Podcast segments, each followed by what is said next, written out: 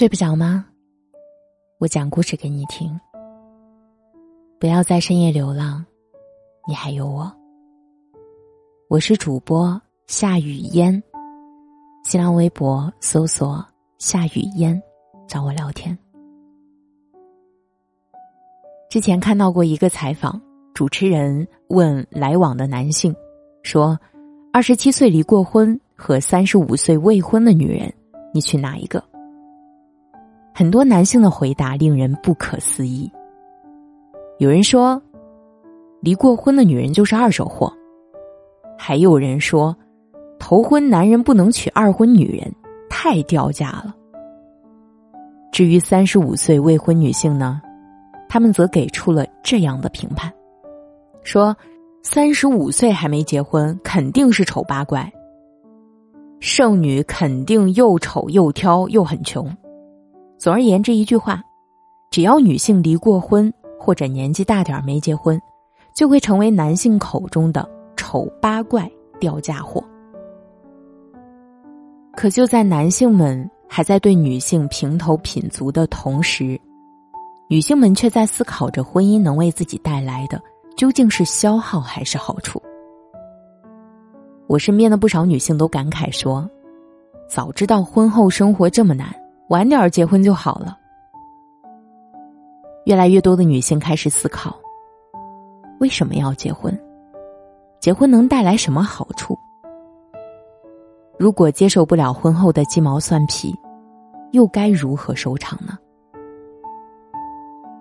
前一阵子，后台有位男性和我聊天，说到婚姻这回事儿，我问他，想找什么样的人结婚？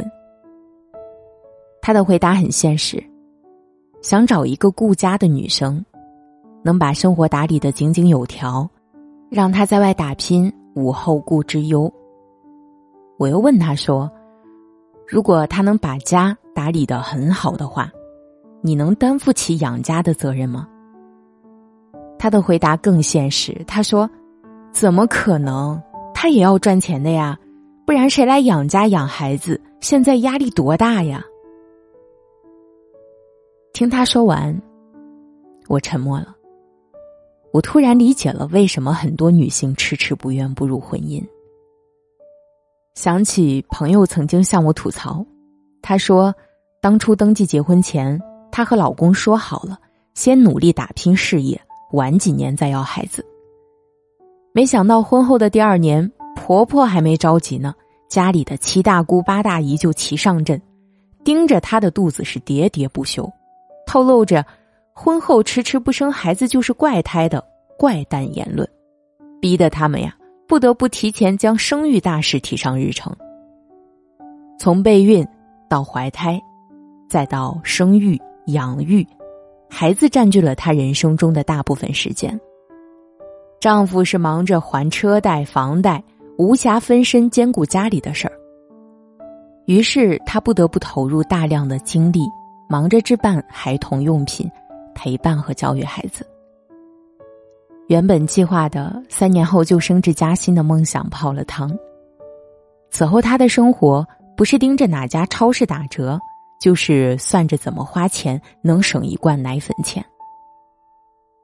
人们都说，婚后的生活对女人来说，就是洗手为他人做羹汤，却忽视了女人本身。对自我价值的追求和对更好生活的向往，不止他一个。我身边不少婚后女性，一旦你问她关于结婚的事儿，几乎都会得到同一个答案：结早了，早知道这样，应该晚点结婚。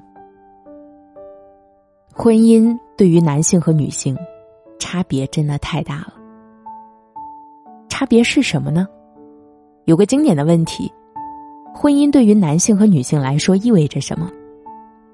有人回答说，带给男人一个家、一个女人、一个娃，还有一个家的开销。其他和婚前没有什么区别。带给女人的是一个家、一个男人、一个娃，孩子的生养、做不完的家务、不太好处理的婆媳关系。男人的钱不够养家时，女人还得在外面赚钱回家做家务。更令人不可思议的还有什么呢？你太顾家了，有人说你不够独立；你全心扑在工作上，会被人说太过强势，真是进退两难。说到这里，想起苏敏，她也是接受传统教育长大的女性。年纪轻轻的就听从父母安排，嫁给了一个父母眼中门当户对的男人。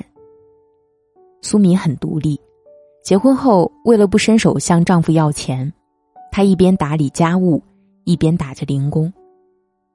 本以为丈夫会心疼，可没想到丈夫反倒得寸进尺，和她过起了 A A 制的生活。大钱小钱能不多花的？丈夫从没多出过一分，就连有次苏敏用丈夫的医保卡买了药，第二天丈夫就改了密码。这还不算完，即便苏敏小心翼翼的履行着为人妻、为人母，又拼尽全力打工赚取生活费，可丈夫还是不满意她。家里搞一言堂，苏敏没有说话的机会，还动不动就家暴。严重的时候，甚至拎起板凳朝他砸去。身处于这样的家庭中，苏敏靠着忍，忍到了孩子出生、长大，又忍到了孙子们出生。他看着孩子一天天长大，又看着孙子们出生，忍无可忍的他做出了一个大胆的决定：逃离。他开着自驾车，想去哪里去哪里。还拍起了短视频，赚取了一点路费。他说：“我不能再这样活下去了，我得为自己而活。”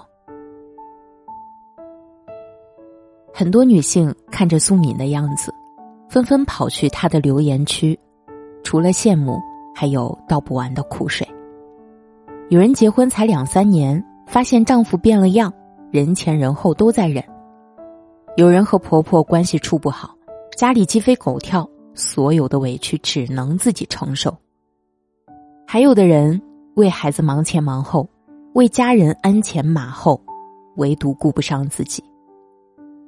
他们的心事通过苏敏的短视频发泄了出来，总结起来无非一句话：任劳任怨却换不来尊重，鞍前马后得不到体谅。若有可能，下辈子不想做女人了。为孩子、为丈夫、为公婆、为家庭付出了一切，到头来却很难得到认可。美国两院院士、普林斯顿大学当代中国中心主任、北京大学社会研究中心主任谢宇，曾发布过一组数据：生育对于我国女性工资率存在着显著的负面影响。有数据显示，女性每生育一个子女。就会造成女性长期工资率下降大约百分之七，而且这一负面影响持续存在，并且随着生育子女数量的增多而变大。人的精力是有限的，婚姻生活、养育子女这些琐碎事消耗了女性大部分的时间，以至于她们投入在工作中的时间少之又少。你说？是男性不负责吗？是，但并不全是。生活各有各的苦，男性也有自己要承担的压力。我身边有个同事，自从决定结婚起，整个人就像打了鸡血一样。先是为了攒房钱，卖力工作，再是为了孩子的奶粉钱努力打拼。短短三年时间，家里被老婆照顾的井井有条的同时。他的事业也迎来了第二春，可他也因此被称为别人家的丈夫。回到现实生活中，并不是每个女性都有这样的好运气，能遇到靠谱又上进的老公。男主外女主内的传统思想还在，大部分的琐碎事除了靠女性自己消化外，别无他法。网上有一个视频分析了女性不想结婚的原因。概括起来很简单，就是传统的婚姻制度是建立在女性对男性的经济依赖上的。女性通过婚姻解决生存需求，男性通过婚姻解决繁衍需求。而现在呢，男人不缺爱，女人不缺钱。传统的婚姻模式不再适合现在的社会诉求。现在的女性不仅要在外挣钱，还得成为家务的主要承担者。按理说，家是两个人的，可在大部分的家庭中，家务却是女人一个人的；孩子是两个人的，可带孩子却是女人自己的。于是，不少人发现了，一旦结婚，生活质量下降的同时，还搭上了自己的职业前途。趋利避害，本是人之本性。对很多人来说。没有穷到必须依靠婚姻解决温饱，也没有富到可以依靠门当户对来喜结连理。怪不得不少人都会发出“单身更令人快乐”的感叹了。那么这样的问题又该怎么解决呢？想起最近正在追的影视剧《婆婆的镯子》，刘英和石头是一对很多人都不看好的夫妻。他们的婚姻不仅要经受婆婆的插手，还得面对刘英母亲像吸血鬼一样的盘剥。很多次，我都认为他们的婚姻走不下去了，但最终，他们总能想出各种办法，化干戈为玉帛。印象最深的一个片段，是两人婚后因为镯子的问题闹矛盾，得罪了双方父母不说，两个人心里也存了芥蒂。但当时在男方父母面前，石头依然强势护妻。他说：“如果是妻子的错，要道歉，他陪着妻子一起；如果不是妻子的错，他要求父母去向妻子道歉。”短短的几句话，显示了这个男人的担当和对妻子的维护。不光是这一件事，他们之间无论遇到什么事。是婆媳关系的矛盾，还是职业生涯上的阻碍，石头都会坚定的站在妻子这边，并告诉他：“别怕，包在我身上。”他的妻子也一样，没有因为丈夫的宠爱就恃宠而骄，她理解并爱护着这个男人，愿意哄婆婆高兴，并乐意为这个家妥协。他们还做了一个约定，无论什么时候。彼此都要坦诚。于是，两个人的双向付出和对婚姻生活的用心维系，让这份原本不被看好的婚姻有了持续下去的必要。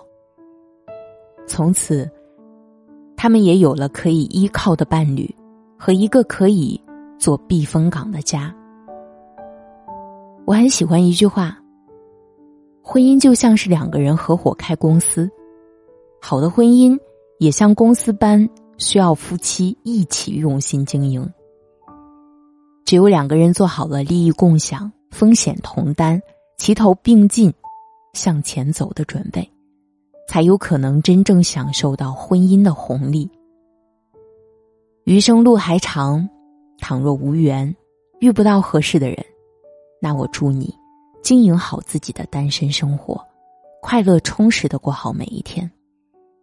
倘若有缘，步入了婚姻殿堂，那我愿你能够牵手挚爱，既有各自的天空和土地，也能为共同的目标而打拼。我是主播夏雨嫣，谢谢你听到我。如果喜欢本期节目，点赞、评论、转发，是对主播最大的支持。晚安。